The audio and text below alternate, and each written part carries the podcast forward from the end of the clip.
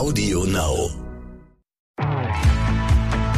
Vier Pfoten, zwei Beine und tausend Fragen. Der Hunde-Podcast mit Kate Kitchenham und Madita van Hülsen.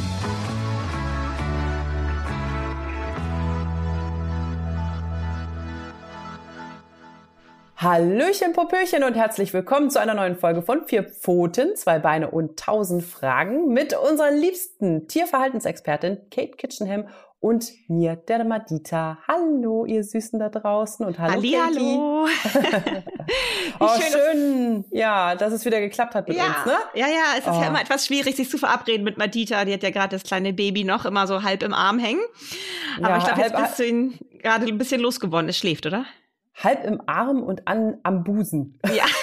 Ich bin, mein Mann passt gerade auf. Ich bin total dankbar, weil ich echt, ich, ich freue mich immer so auf unsere Termine und denke dann, ich denke dann immer so, ey, wirklich, das ist doch gar nicht so viel Zeit. Einfach mal 30 Minuten irgendwas aufnehmen. Und diese 30 Minuten habe ich gefühlt nicht. Ich schaff's noch nicht mal auf Toilette zu gehen, Katie. Ich schaff gar nichts mehr. Ich bin am Ende. Ich bin wirklich, darf man das sagen? Ich bin im Arsch. Leute, ich bin im Arsch. Ja, liebe Leute da draußen, jetzt lasst euch nicht von Madita abschrecken. Es gibt auch schöne Momente mit Kind, oder Madita? Wo man es auch genießt. Sehr, es gibt, äh, es gibt super, natürlich, das ist, es ist Ja. so wie alle sagen, ne, Babys sind super süß, aber auch super anstrengend. Genau. Und Für mich war es die anstrengendste Zeit meines Lebens. Also wirklich, ich war auch echt an meinen Ja. Grenzen, sehr häufig. Aber es war auch die schönste Zeit. Und weißt Das du was, so Katie? Es gibt Leute, die immer sagen, ich vergleiche ja gerne meinen Hund mit, mit, auch mit dem Kind. Und dann sagen Menschen Mhm. immer so, mein Mann sagt das auch, du kannst doch keine Hunde und Babys vergleichen. Da sag ich so, doch. Doch. Doch, das kann man sehr wohl, weil Welpen zum Beispiel sind auch mega anstrengend und Babys, äh, Menschenbabys sind auch mega anstrengend. Genau, genau. So, haben, wissen- zum Glück sind sie so niedlich und deswegen verzeihen wir ihnen immer alles. Ne? Also man So, wacht dann irgendwie nachts auf und ist völlig gestresst und dann hat man das Baby im Arm oder geht mit dem Welpen raus und dann ist der so niedlich. Und dann Ja. findet man das schon gar nicht mehr so schlimm, dass man nachts aufstehen musste. Also von daher, das ist ihr großer Bonus, den sie haben. Sie sind süß. Aber zum Thema Ähnlichkeit, da können wir nämlich gleich jetzt schön den Bogen schlagen zu unserem Thema heute. Ich wollte gerade sagen, ihr Abend da Ja. draußen, ja, ihr hört uns schon genau äh, zwei Minuten zu und wisst noch Ja. überhaupt nicht, worum es heute geht. Dabei ist es wirklich, Katie und ich freuen uns so tierisch drauf, weil es wirklich, glaube ich, eine der Lieblingsfolgen von mir wird. Es geht um das Thema Komm kuscheln. Juhu. Und die, genau die große Frage, eigentlich ist jeder Hund ein Kuschelhund und oder wie bekommt man eigentlich einen Kuschelhund, ne? So. Genau. Äh, ja, also die, gerade die, diese Körperlichkeiten, ja, man schmust ja so gerne und man knuddelt und man küsst und man streichelt und ich weiß nicht Mhm. was alles, aber es ist wahrscheinlich gar nicht jeder eigentlich ein Schmusehund, ne? Und dann Ja. wünscht man sich einen und hat vielleicht keinen. Ja, es gibt wie bei uns Menschen auch die unterschiedlichsten Typen. Ne? Also ähm, ganz vorweg ist es natürlich eine Persönlichkeitsfrage, aber es hat auch ganz viel damit zu tun, wie wir selber groß geworden sind. Also sowohl wir Menschen als auch Hunde, womit wir wieder beim Ausgangsthema sind. Hunde und Kinder sind sich wahnsinnig ähnlich, denn was sie in ihren ersten Lebenstagen, Wochen, Monaten so erleben an Zärtlichkeit, Innigkeit durch ihre Eltern, also Mutterhündin oder eben halt Eltern, unsere Eltern, äh, bei denen wir geboren wurden, das hat einen wahnsinnigen Einfluss. Und ich besitze jetzt einmal ganz kurz ein ganz wissenschaftliches Wort und dann erkläre ich das. Es hat einen wahnsinnigen Einfluss, einen epigenetischen Einfluss auf unser endokrines System. Und das endokrine System sitzt in unserem Gehirn. Und das Entschuldigung, ist das, ich melde mich zu Wort. Warte, Ja, Katie, ja. ich muss, ich darf dich bitte Ja. unterbrechen. Ist jetzt epigenetisch das äh, Fremdwort oder endokrynisch irgendwas?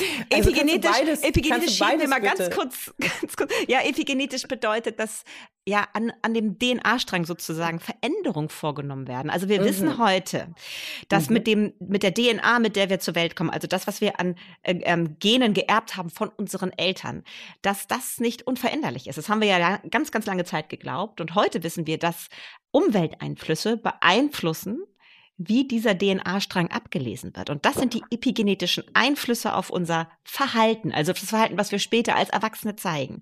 Und das bedeutet, dass wenn ich ähm, mit einer bestimmten Charaktereigenschaft zur Welt komme oder mit, einer bestimmten Persönlichkeitsstruktur, sage ich mal, und ich komme zu wahnsinnig liebevollen oder zu wahnsinnig gestressten Eltern, ich nenne mal, werf jetzt mal das Beispiel Vermehrer in die Runde, also Hunde, die unter schlimmsten Bedingungen geboren und aufwach werden und aufwachsen, die wahnsinnig wahnsinnig viel Stress von den ersten Lebenstagen an erleben, deren endokrines System, also das System, das die für die Hormonausschüttung verantwortlich ist, wird anders programmiert als das endokrine System eines Hundes oder auch eines Menschen, der bei wahnsinnig liebevollen und zugewandten Eltern aufwächst.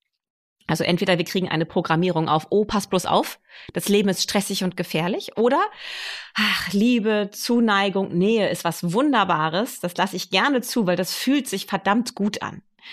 Und das ist eben halt etwas, was wirklich in der Wiege, also in der Wurfhöhle oder bei uns Menschen eben halt in der Wiege tatsächlich auch gelegt wird wenn jetzt jemand sagt, oh Gott, ich hatte eine schlechte Kindheit oder mein armer Hund, aber der hat sich ja doch noch ganz gut entwickelt. Die gute Nachricht ist, dass unser Gehirn ein Muskel ist, den wir auch noch weiter programmieren können im Laufe seines Lebens. Das ist der Grund, warum Tierschutzhunde, die einen schrecklichen Start hatten, immer noch zu tollen Begleitern werden können. Aber wenn wir der Nachstimmen nachspüren wollen, warum manche Hunde wahnsinnig gerne kuscheln und andere eher nicht, übrigens auch bei Katzen sehr schön zu beobachten, wie die aufwachsen in den ersten Lebenswochen sorgt häufig oder eigentlich maßgeblich dafür, ob sie sehr zugänglich und kuschelig sind oder eher ihr ganzes Leben lang zurückhaltend bleiben. Also diese, diese Zugewandtheit durch eine gute Mutterhündin und einen tollen Züchter. Diese Zugewandtheit sorgt ganz maßgeblich dafür, wie ich mich später in meinem Leben entwickle, ob ich gerne Nähe zulasse oder eher dem Ganzen etwas skeptisch gegenüberstehe. Aber was würdest du denn sagen? Würdest du das werten? Also würdest du sagen, ist es gut sozusagen, sollte ich mit meinem Hund schmusen? Oder mhm. ist es einfach so, der eine Hund ist eben dann so oder der andere Hund ist so? Oder würdest du sagen, mhm. schmusen am Anfang immer wichtig. Zwang, Zwangskuscheln. Zwangs, genau, Zwangskuscheln. Nein, auf gar, kein, auf gar keinen Fall. Ich würde immer versuchen, diese Persönlichkeit meines Hundes zu respektieren. Also selbst wenn ich selber wahnsinniges Kuschelbedürfnis habe. Und jetzt habe ich aber einen jungen Hund oder einen Hund aus dem Auslandstierschutz, der das vielleicht noch gar nicht kennengelernt hat. Den überfordere ich ja, wenn ich ihn plötzlich mit Körperlichkeiten bedränge. Also für den sind Körperlichkeiten durch Menschen vielleicht eher was Negatives gewesen bislang. Und dann möchte ich ihn in den Arm nehmen und äh, dann ist schon der Beißvorfall vorprogrammiert. Also hier wirklich ganz, ganz vorsichtig sein. Das ist auch genau wie bei uns Menschen, bevor wir mit jemandem intim werden und körperliche Nähe zulassen, sei es einfach, dass man jemanden in seinen Individualbereich hineinlässt ähm, ja, oder aber eben zu beißen. Oder eben auch noch mehr irgendwie sich streicheln und anfassen lässt. Das machen wir wirklich nur mit Menschen, denen wir vertrauen und die uns sehr, sehr nah sind. Und genauso ist es mit Hunden auch. Die brauchen eine Vertrauensbasis und auf der kann dann die Freude an der körperlichen Nähe erst erwachsen.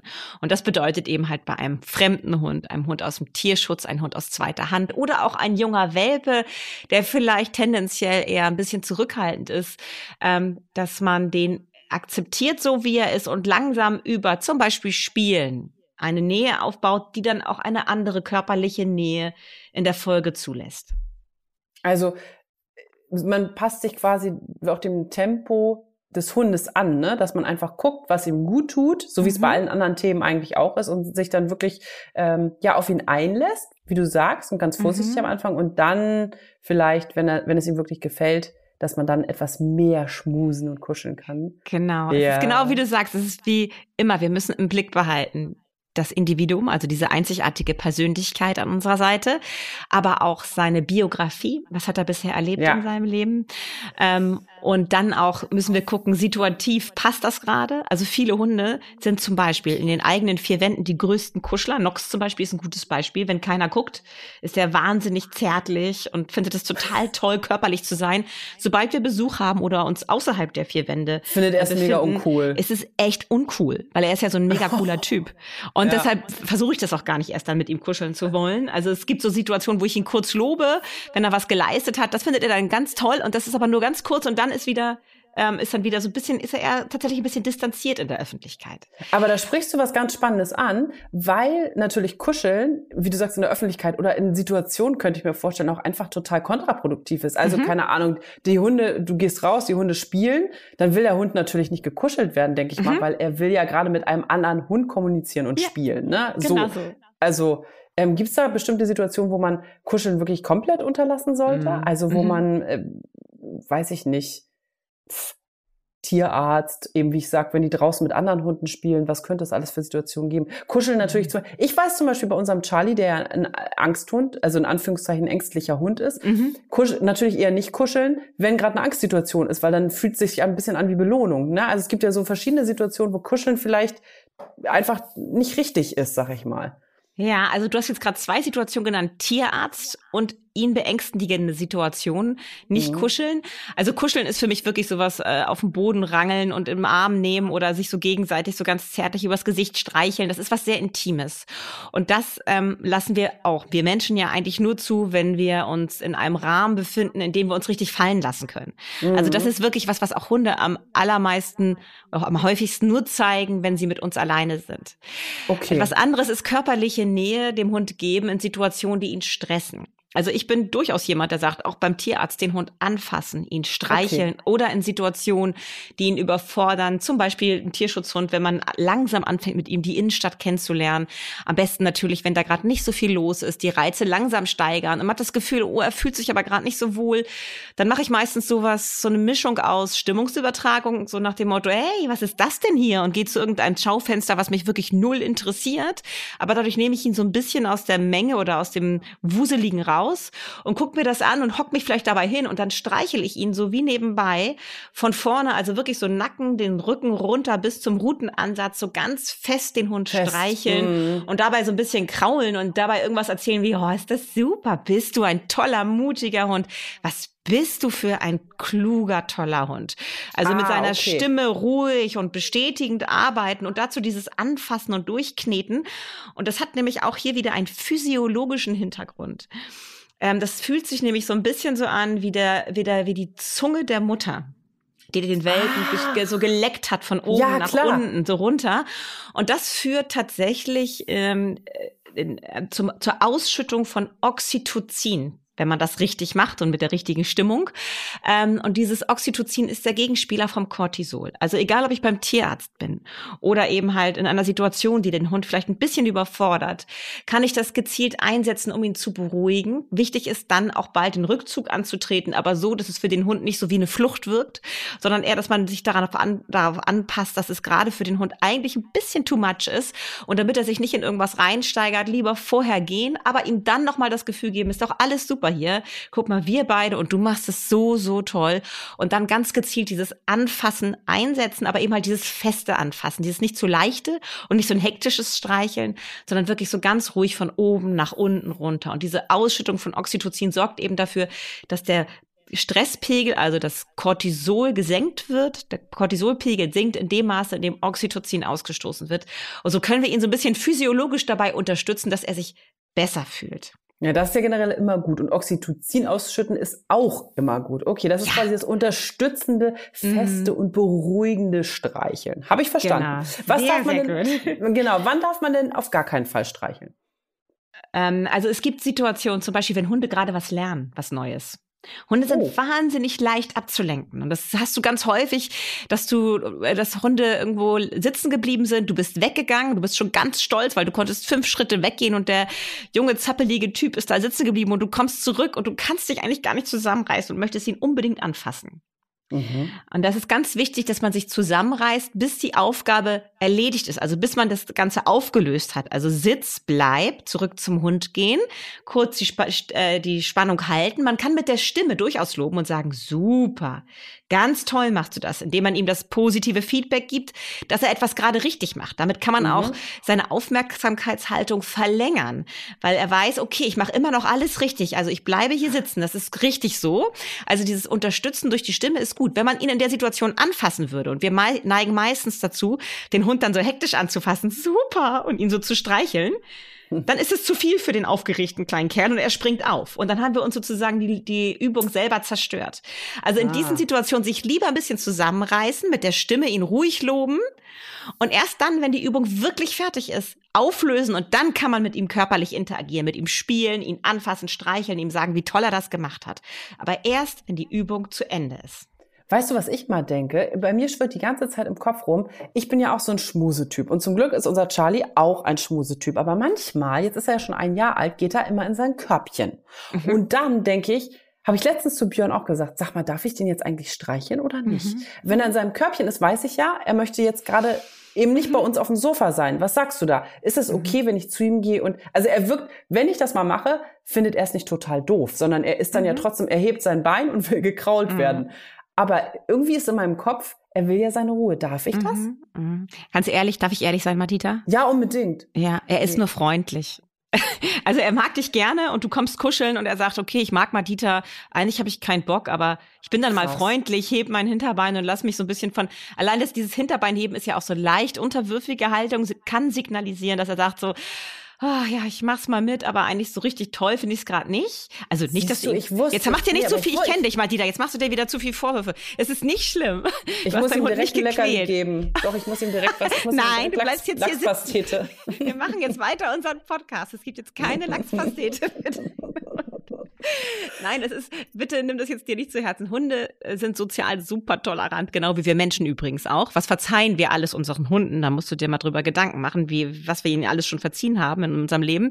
Also Hunde können uns solche kleinen Fauxpas auch ver äh, verzeihen. Nur wir sollten grundsätzlich uns merken, gerade wenn ein Hund erwachsen wird, so wie Charlie, der ist jetzt ja mhm. ein Jahr alt, ne? Oder? Wie alt ist er ungefähr? Ja, ja ein Jahr. Ein Jahr. Genau. Mhm. Ein Eier. Genau. Dann ist es total normal, dass dieses super kuschelige, was sie als Welpen und Junghunde noch haben, abnimmt und sie erwachsener werden, genau wie wir auch. Wir wollten als Kinder auch viel mehr körperliche Nähe zu unseren Eltern, als wir dann als Jugendliche drauf waren. Ähm, und deswegen ist es ganz normal, dass er das jetzt so ein bisschen reduziert und auch öfter mal einfach nur seine Ruhe haben möchte. Und ich finde diese Regel, die man ja auch Kindern beibringen muss, wenn der Hund auf seinem Platz ist, hat der dort seinen Ruheplatz. Das heißt, dass es für ihn deutlich ist, wenn er seine Ruhe haben möchte, kann er dir das signalisieren. Das ist seine Möglichkeit, auch mit dir zu kommunizieren. Das finde ich übrigens wahnsinnig fair, wenn man das seinem Hund auch ermöglicht, dass er auch Rechte hat, nämlich Rechte zu sagen, so jetzt weiß ich, wenn ich hier hingehe, habe ich meine Ruhe und dann kommt Madita nicht, obwohl ich sie wahnsinnig lieb habe. Da habe ich dann mal meine Ruhe. Und dann legt genau er sich dahin und darauf kann er sich verlassen. Und Eben. das finde ich ganz schön.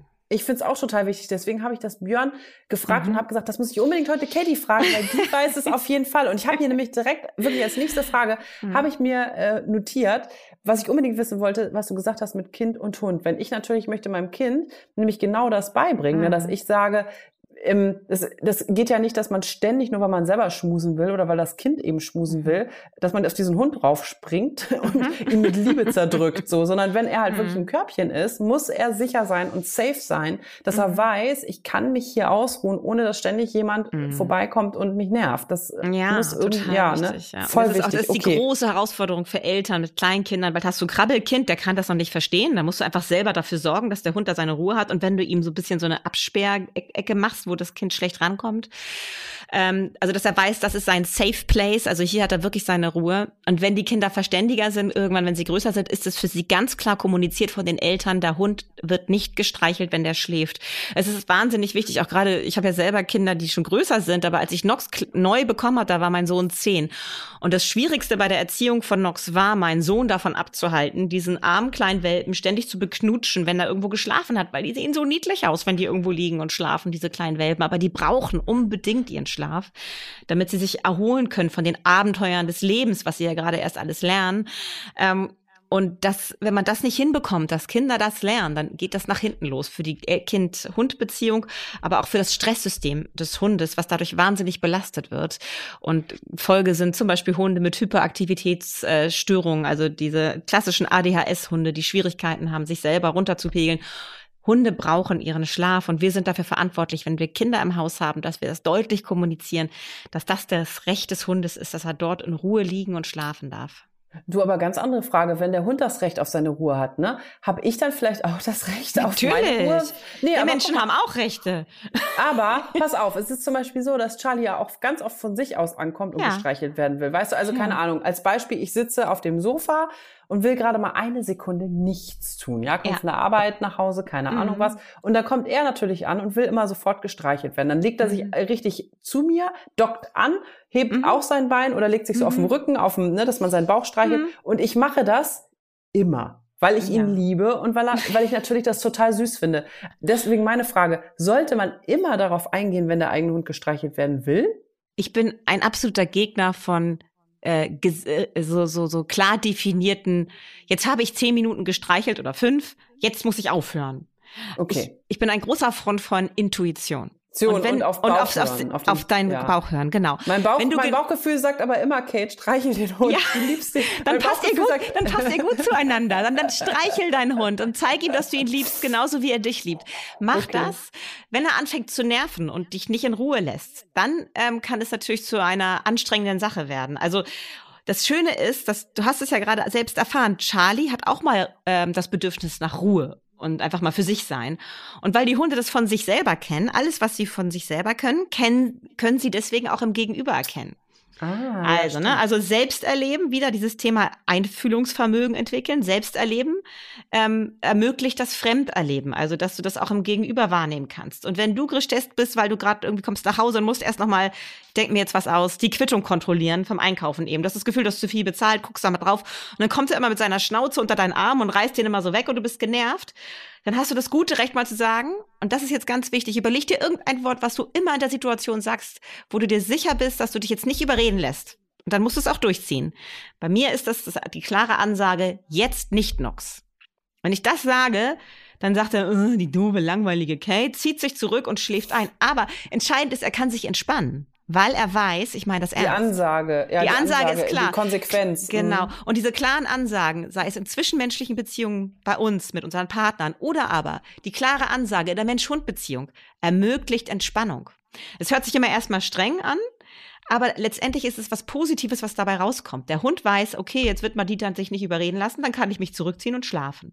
Ja. Und das sorgt letztendlich für ein entspanntes Mensch-Hund-Verhältnis. Wenn du in anderen Situationen dich auch mal ruhig von ihm überreden lässt, das ist einfach eine natürliche Dynamik in der Beziehung, so wie wir es in zwischenmenschlichen Beziehungen ja auch machen würden. Wichtig ist, dass wir uns keinen Terroristen erziehen, der das Gefühl hat, immer wenn er kommt, ist ihm sofort die gesamte Aufmerksamkeit gewiss. Und das erreichen wir, indem wir in manchen Situationen klar kommunizieren mit einem Schlagwort wie jetzt nicht. Und wenn du das immer sagst, ist das Ganze kein Thema mehr. Okay. Jetzt nicht Charlie. Wenn ich das hinbekomme, hm, ich glaube, ich habe schon so einen kleinen Terroristen, aber, aber ich, du, da kann man ja was dran ändern. Die sind ja lernfähig, wie du sagst. Ja, genau. die, Hunde, die Hundemäuse sind ja lernfähig. Wir auch, du, Madita, wir auch. Wir ja, lernen wir ja auch. auch immer. Oh, du, oh, bei ja. mir ist, glaube ich, inzwischen Hopfen und Malz verloren, oder wie heißt das? Ich bin im Moment echt, äh, ich, naja, ich lerne ja auf allen Ebenen und mit meinem süßen kleinen Hund auch ganz viel. Und was mir auch aufgefallen ist, als ich dachte, wir machen eine Folge zum Thema Kuscheln, ist mir selber aufgefallen, ob es vielleicht ähm, bestimmte Regionen gibt oder Körperteile, wo man den Hund kuscheln, streicheln, mit ihm schmusen sollte oder mhm. lieber nicht. Weil, ganz komisch, manchmal habe ich das bei Charlie so, also wenn ich ihn streichel, das ist, ist, ist äh, im, wie sagt man, im Affekt, Aff, ich kann das Wort gerade nicht sagen, im Affekt. Ja wenn es so schnell geht und der angelaufen kommt, ne, dann ja. streiche ich ihm so über den ganzen Körper und fange auch beim Kopf manchmal an. Aha, und ja. genau, und Kopf, glaube ich, mögen Hunde eigentlich nicht so gerne, mhm. aber manchmal macht es ihm halt überhaupt nichts aus. Ja. Also manchmal, mhm. genau, also es ist ganz komisch, mhm. dann weißt du, auch Ohren mhm. kraulen, er findet es mhm. mega geil. Also er mhm. findet Kopf eigentlich gar nicht doof und an anderen Tagen oder an anderen Momenten, Momenten. aber ich kann es nicht, ich, genau. Momenten, ich kann es nämlich, ja. ich kann es nicht lesen, dann duckt er den Kopf und ich weiß nicht, was ich anders gemacht habe. Ich verstehe es nicht, Kate. Was da fühlt man sich gleich wie so ein Hundeschänder, ne? Und alle gucken, warum genau. duckt der Hund sich vor mir weg? Ja, Hunde mögen das häufig auch hier wieder in der Öffentlichkeit gar nicht so am Kopf ah. gestreichelt zu werden. Ah. Und wenn wir inniglich mit ihnen auf dem Sofa kuscheln und so richtig ja. zärtlich mit ihnen sind, dann finden sie das wunderbar, so am Kopf gestreichelt und an der Schnauze und an den Augen. Ah. Wenn man sie da so durchknetet richtig im Gesicht, das finden sie ganz toll. Und draußen ist es wieder eine komplett andere Sache, finden sie es doof. Also draußen beschränke ich mich tatsächlich bei Nox auch darauf, ähm, an den Seiten, an den Körperseiten, am Rücken mal ihn zu durchzustreicheln, aber am Ko den Kopf lasse ich da tatsächlich ziemlich in Ruhe. Ah. Ähm, genau. Und das, das, führt das ist für mich, das ist für mich gerade wie, ein, ähm, wie eine Erleuchtung. Das, da muss ich darauf achten. Das kann sein, dass das immer draußen ist und dass drin alles okay ist. Das weiß ich. Da muss ich mal drauf achten. Das ist spannend. Auch da wieder ganz ähnlich wie bei uns Menschen. Ich liebe ja immer diese Mensch-Hund-Vergleiche. Also wenn wir Menschen uns draußen treffen, irgendwie einen Menschen treffen, den wir kennen, dann fassen wir den auch nicht gleich im Gesicht an und streicheln ihm so zärtlich über die Backen und über die Nase, sondern meistens fassen wir ihn an der Schulter an und, und dann streicheln wir da so auf und ab oder den Rücken, klopfen uns den Rücken. Es ist so ein bisschen derberes Anfassen an Körperteilen, die nicht so intim sind. So diese ganz intimen Körperteile, wo man auch wirklich verletzlich ist, Kopf, Nacken, Bauch. Das ist meistens etwas, was wir uns nur zeigen und wo wir uns nur anfassen lassen, wenn wir uns in einem ganz sicheren Rahmen fühlen. Und dann kann man das auch machen mit seinem Hund. Ah, Aber ich finde, ich ja. finde noch mal eine Sache ganz wichtig, weil ich finde, das ist so dieses, was wir am Anfang hatten. Wie, was sorgt eigentlich dafür, dass ein Hund ein Kuschelhund wird oder eben nicht? Ich hatte ja schon so ein bisschen erzählt von diesem endokrinen System, also von dem Hormonsystem, was wahnsinnig beeinflusst wird durch die ersten Erfahrungen, die wir im Leben so machen. Mhm. Ähm, und das setzt sich eben halt auch weiter fort. Ähm, beim Züchter zum Beispiel dadurch, dass da nicht nur die Mutterhündin ist, sondern auch andere erwachsene Hunde, die die Erziehung übernehmen oder die Mutterhündin unterstützen.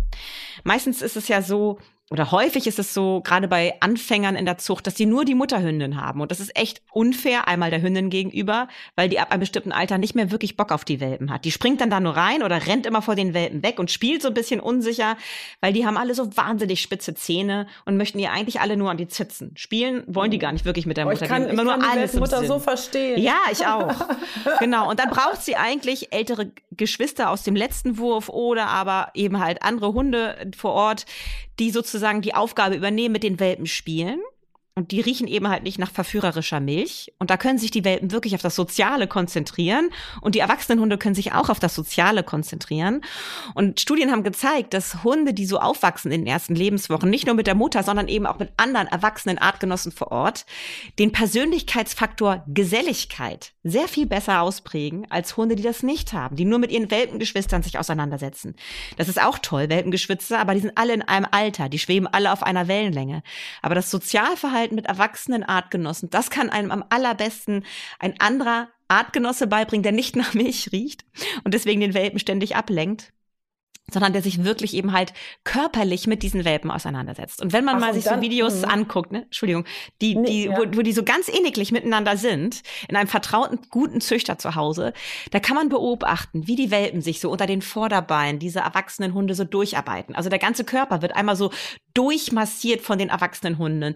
Die werden dann frech und beißen in die großen Pfoten der ähm, großen Freunde und kriegen eine kleine Reglementierung. Da kommt dann so ein kleiner Schnauzenbiss und du siehst hinten den Welpen weh wedeln, der findet es eigentlich aufregend, unheimlich schön, hält kurz still. Das ist ein Ruheritual. Der Welpe soll einmal kurz zur Ruhe kommen.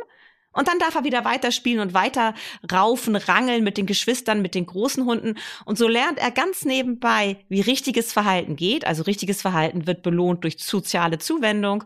Und falsches Verhalten, wenn man zu frech wird und Grenzen übertritt, da muss man einmal kurz ruhig sein, runterfahren, es kommt vielleicht zur Ausschüttung von einer klitzekleinen Prise Cortisol und danach wird wieder weitergespielt. Also dann ist das Spiel nicht vorbei. Man ist nicht irgendwie beleidigt und zieht sich zurück, sondern man spielt und interagiert sozial weiter.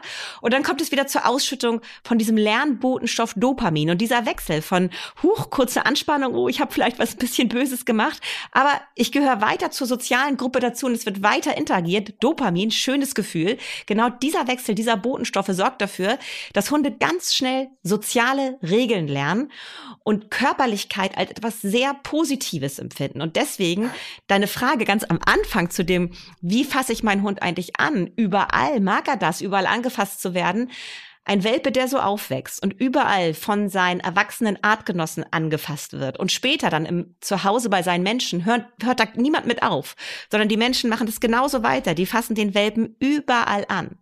Diese Welpen sind es gewöhnt, auch als erwachsene Hunde, wenn es mal sein muss, beim Tierarzt oder auch in diesem Kuschelkontext, überall angefasst zu werden und das auch schön zu finden.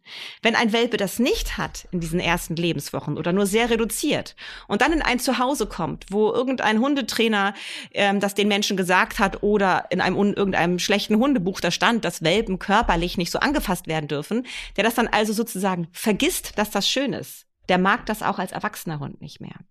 Also mhm. wie die Welpen behandelt werden, wie körperlich sie aufwachsen, hat einen riesigen Einfluss darauf, was sie später als erwachsene Hunde mögen. Übrigens auch hier wieder ganz genau wie wir Menschen. Ihr Lieben, ich würde so gerne, es ist so süß, ich versuche ja gerade schon wieder seit äh, drei bis fünf Minuten. Sorry, Martita, mach das musste ich noch aber loswerden. Ihr Lieben, das ist, nee, ist auch so süß, das ist so lustig. Ich kann ja, während wir hier diese Folge aufnehmen, sehen Kate und ich uns sozusagen über den Computer, ja. Und es ist so geil, wenn sie erstmal so in so einen Rausch verfällt des Erzählens. Eben, ihr hättet sehen müssen, als sie den, als sie den Welpen nachgemacht hat. Dann hat sie so wirklich, hat sie selber so ein richtiges süßes Welpengesicht bekommen. Und dann guckt sie überall in der Gegend rum wie so ein kleiner Hund. Es ist so geil. Und dann komme ich auch nicht mehr an sie ran, ja. Dann ist es wirklich, ich versuche hier mit meinen Händen zu winken und zu machen. Aber sie ist dann so in ihrem Element. Also ich oh. liebe es. Katie, wirklich, es ist ganz entzückend, wenn du wirklich, wirklich auch von, von, von von den verschiedenen Studien erzählst, dann brennst du lichterloh. Das ist echt süß. Ganz süß. Du, ich, zum Beispiel, was ich auch toll finde. Also ich, ich nehme mit, ich nehme mit, den Hund immer am besten ans Schmusen äh, gewöhnen. Mhm. Und mhm. natürlich ist es gut, wenn er das als Welpe schon erlebt und mhm. schon auch aktiv in seinem Tempo, im Hundetempo weiter schmusen, weil sonst ist er als, als Erwachsener oder wird er das später auch nicht so gern mögen. Schmusen genau. ist generell immer gut und bestimmt auch gut für die Bindung, kann ich mir vorstellen, zwischen ja, Mensch und, nicht, Hund, ne? Und nicht nur das, auch für die Intelligenz tatsächlich. Oh. Das, hat, das hat auch eine Studie herausgefunden. Also es ist ja nicht nur die Mutterhündin, sondern auch der Züchter ganz, ganz wichtig vor Ort, was der mit den Welpen so macht.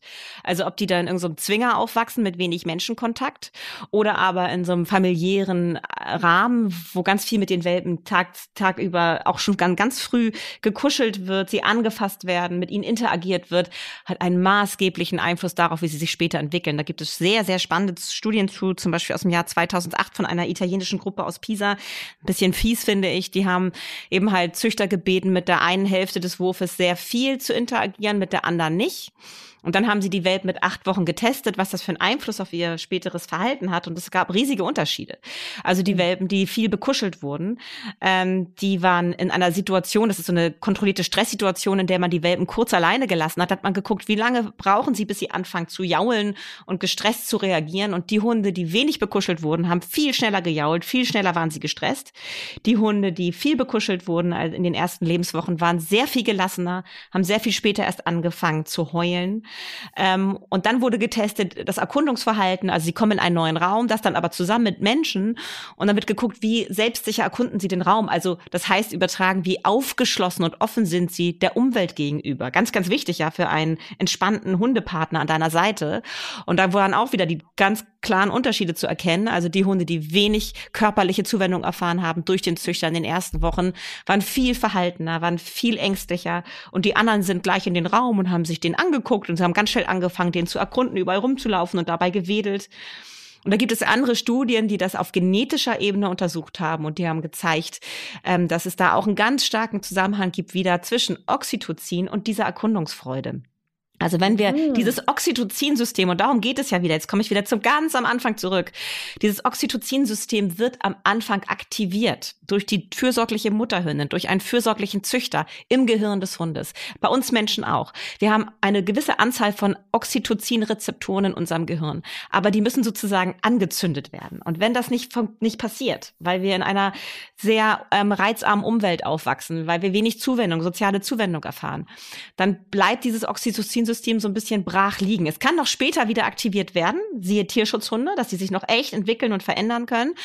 Aber es ist sehr viel mühsamer. Wenn es in der frühen Welpenzeit geschieht, dann haben wir Hunde, die erkundungsfreudig sind, die Nähe zulassen, die den Kontakt zu Menschen, zu anderen Artgenossen lieben, die sehr viel offener, sozial toleranter, also die bringen sozusagen das beste Rüstzeug mit zu einem tollen, entspannten Hund an unserer Seite zu werden. Also von daher, und deshalb muss ich jetzt noch einmal, weil die Zeit rennt mir schon wieder davon, Madita, ich sehe schon, wir sind schon wieder drüber. Aber ich muss noch eine wichtige, eine ganz, ganz wichtige Studie muss ich noch loswerden. Musst du noch, noch erwähnen? Darf ja? Ne, ja, sehr, sehr gerne. Ich bin gespannt, was jetzt kommt, weil eine allerletzte Frage ja. habe ich tatsächlich auch noch. Wir, weil ja. wir versprechen ja hier auch so immer ein bisschen bei unserem Podcast mit vier Pfoten, zwei Beine und tausend Fragen, dass wir quasi wirklich alles kompakt gesammelt für euch ja in 30 Minuten verpacken. Und immer wenn es hier über 30 Minuten geht, sind Kate und ich so, dass wir denken, okay, wir müssen noch schneller sprechen. Kein Problem, alles da. Wir müssen die letzten Infos noch rein, unbedingt hier reinpacken. Also, Spatz, kein Problem. Ich glaube, ähm, die lieben Zuhörer da draußen und lieben Zuhörerinnen freuen sich, wenn du noch einen Studientipp ja, mit dazu juhu. gibst und ich, ich dann noch eine allerletzte Frage stellen darf. Ja, okay. Also jetzt kommt die Studie, die ganz wichtig ist, weil wir waren jetzt ja bisher in der, in der Welpenkiste, in der Wurfkiste. Dann waren wir bei dem Züchter, der sich intensiv kümmert. Und jetzt sind wir wichtig. Wenn so ein junger Hund oder ein Hund aus dem Tierschutz, der vielleicht nicht den optimalsten Start hatte, bei uns zu Hause ankommt, gibt es leider immer noch äh, diese schrecklichen Tipps, dass man den Welpen angewöhnen soll, in einer Kiste zu schlafen. Also so irgendwie zumachen, so, eine, so, eine, so einen kleinen Zwinger im Haus. Und der Hund soll früh lernen, alleine im Wohnzimmer da in dieser Kiste nachts die Zeit zu verbringen. Oder auch diese Körperlichkeit eben halt nicht so zu praktizieren, wie ich sie hier propagiere, dass das wahnsinnig wichtig ist.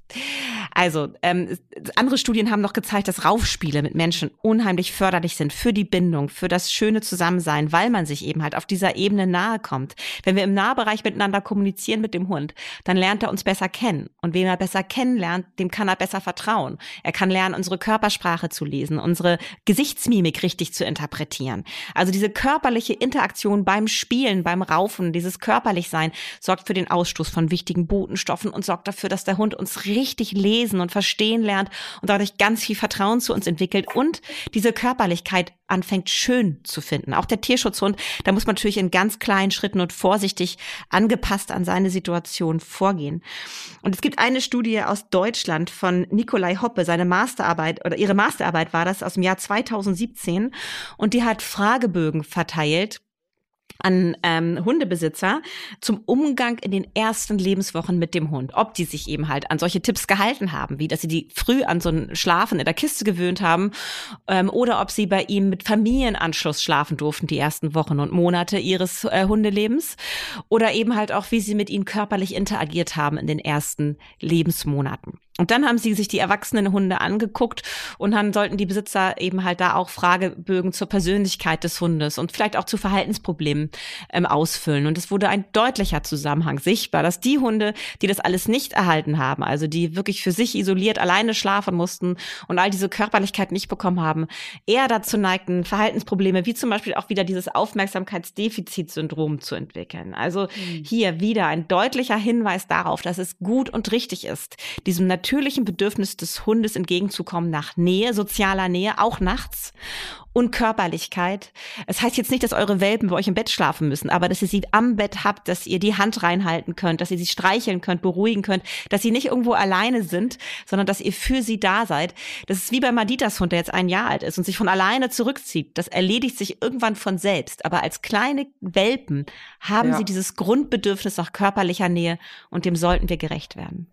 Weißt du was? Ich habe echt das Gefühl, es ist abgefahren, weil so eine neue Generation an Hundefreunden jetzt gerade groß wird. Ne? Weil ich habe ganz oft die Diskussion, genau was, was du sagst, wenn ich zum Beispiel einer älteren Generation sage, ja, unser Hund äh, schläft aber mit im Schlafzimmer, also eben nicht im Bett, aber der hat sein Körbchen im Schlafzimmer, dann sagen die immer so, hä, was, das ist doch total übertrieben und so. Mhm. Und dann sage ich immer einen Satz, den habe ich, ähm, glaube ich, auch von dir, und zwar, der Hund ist ein Rudeltier der mhm. möchte nicht alleine schlafen. Mhm. So. Und mhm. dann ist erstmal ein bisschen Stille, ne? Und ich finde, das erklärt das auch, glaube ich, ganz gut, weil es ist einfach für den Hund nicht normal, dass er irgendwo alleine schlafen muss. Das ist total scheiße für den kleinen Hund. Freunde. Ja, vor allen Dingen in einem bestimmten Alter. Ja, also wenn genau. die erwachsen sind, ganz ehrlich, jetzt finden das meine Hunde überhaupt nicht mehr schlimm. Die, die genau, wie du die, sagst. Die tigern rum nachts und wechseln immer die Schlafplätze, genau. schlafen mal da, mal da. Ähm, ist bei auch Charlie mal jetzt bei mir. Auch so. Genau. Mhm. Also wenn sie erwachsen werden, dann ist es völlig okay. Aber als junge Hunde brauchen sie uns einfach auch als Sicherheit. Das ist sozusagen ja. genetisch einprogrammiert, dass sie in unserer Nähe sich einfach sicher fühlen. Und diese Sicherheit nehmen wir ihnen, wenn wir sie von Anfang an ausquartieren. Also bitte, bitte nicht machen. Genau, lasst bitte eure Hunde bei euch im Zimmer schlafen, wenn es bitte irgendwie möglich ist, gerade am Anfang. So eine letzte Frage, die hat mit ja. der Zunge des mit der Zunge des Hundes zu tun. Mhm. Und zwar, ich also ich vermute es, ich weiß es nicht, aber Charlie ist manchmal so, dass er einfach einen super gerne abschleckt. Und mhm, dann denke ich mhm. so, hä, habe ich jetzt noch irgendwas an der Hand? Mhm. Oder also es mhm. kommt wirklich so, äh, ist manchmal so. Und dann denke ich, hm, hat er mich jetzt besonders lieb oder ist es einfach keine Ahnung? Vielleicht habe ich auch voll geschwitzt und habe irgendwie Salz auf der Haut. Ich weiß es nicht. ist das die letzte Frage, wirklich, ist es eine, ist es eine kleine Liebeserklärung oder bilde ich mir da wirklich wieder zu viel auf mich ein? ist es beides? Es kann auch beides sein. Also erstmal so. finden sie das Salzige tatsächlich sehr lecker oder interessant. Also deshalb machen sie es wirklich gerne. Es fällt auch immer auf im Sommer, werden deine Hände sehr häufig auch abgeschleckt von Hunden, die es sonst gar nicht so gerne machen. Ach, okay. Aber es ist auch mhm. ein Zeichen von Vertrauen, also oder von Nähe suchen, Unterwürfigkeitssignal. Äh, das wird jetzt immer gleich oder häufig fehlinterpretiert von wegen, dein Hund unterwirft sich dir und deswegen ähm, bist du zu dominant in deinem Auftreten. Nein, Hunde zeigen das auch sich untereinander sehr liebevoll. Die Rangordnung wird bestätigt von unten nach oben, zum Beispiel auch durch dieses Bedürfnis, ähm, ja, zu lecken an deiner Hand, in deinem Gesicht. Das ist ein Zeichen von, ich liebe dich und ich finde dich toll oh. und ich bin oh. froh, dass du meine, meine erwachsene Mami Person bist. bist, meine Mami, die mich, die mich durchs Leben führt. Also es ist ein Mischmasch an Motivation letztendlich, die dazu führt. Also zulassen, aber wenn es dich nervt, auch hier wieder, jetzt nicht. Oder hör auf, Schluss damit, wenn naja, es anfängt nervig mich, zu werden. Wo, wo es mich nervt, wo ich weiß, dass es nicht an mir liegt, ist, wenn ich mich eingecremt habe. Ah. Dann, dann, dann nervt's und dann weiß ich auch, dass es nicht nur Liebe ist. Und dann sage ja, ich auch mal nein. Siehst du? Aber weißt du, was mir ist noch eine ganz wichtige Sache eingefallen, Madita? Oh ja. Ich Bitte. weiß, wir sind schon fast zehn Minuten drüber, ihr Lieben, aber es ist wirklich wichtig, weil das höre ich immer wieder. Manchmal siehst okay. du das im Alltag, dass Hunde sich bei ihren Menschen anlehnen. Oder auch Hunde, ja, andocken, die kommen, oder? Ja, hä? andocken, genau. An, andocken. Die kommen irgendwie auch Hunde, die ich kenne im Park, die kommen zu mir, freuen sich, weil die irgendwann mal bei mir im Kurs waren und ich streichel sie und dabei lehnen sie sich so mit ihrem ganzen mhm. Körpergewicht so an mein Bein. Und dann höre ich immer wieder die Frage, äh, will der dich jetzt nicht kontrollieren? Und dann sage ich, es ist Quatsch. Also natürlich gibt es Situationen, in denen Hunde uns körperlich kontrollieren wollen, aber das ist situativ. Wenn ich in der Situation, wo ich mit dem Hund körperlich und innig bin und er lehnt sich an mich an und guckt mich dabei auf eine bestimmte Art und Weise an und ich sehe seiner ganzen Körpersprache an, er freut sich, mich zu sehen und lehnt sich deswegen bei mir an, dann ist es genau das, was du sagst, ist dieses Andocken. Es ist einfach Voll das schön. Bedürfnis nach Nähe. Und dann gibt es wirklich Leute, die kicken die Hunde dann mit dem Knie weg, oh. weil das ist ja oh. übergriffiges Verhalten. Und der will Was? dich ja kontrollieren.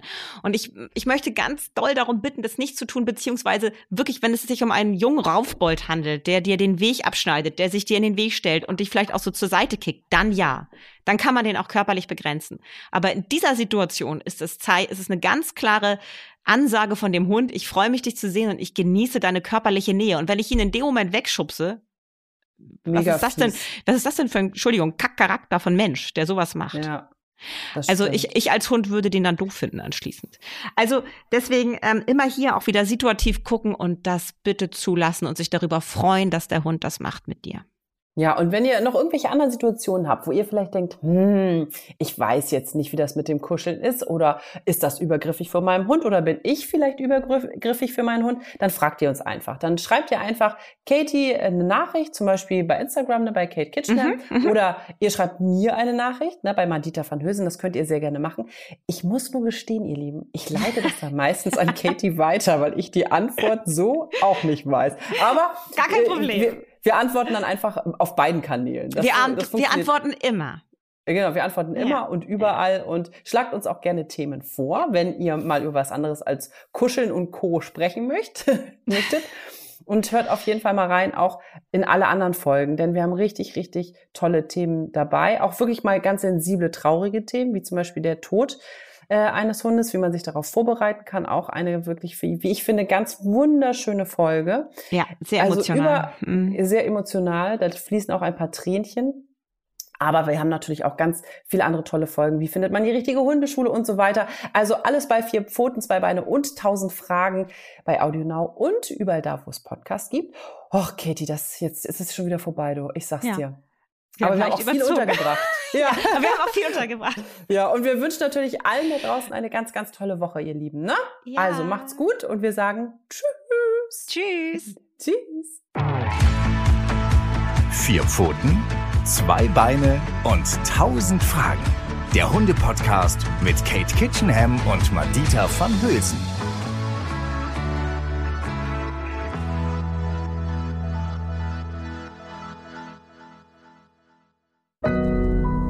Audio Now.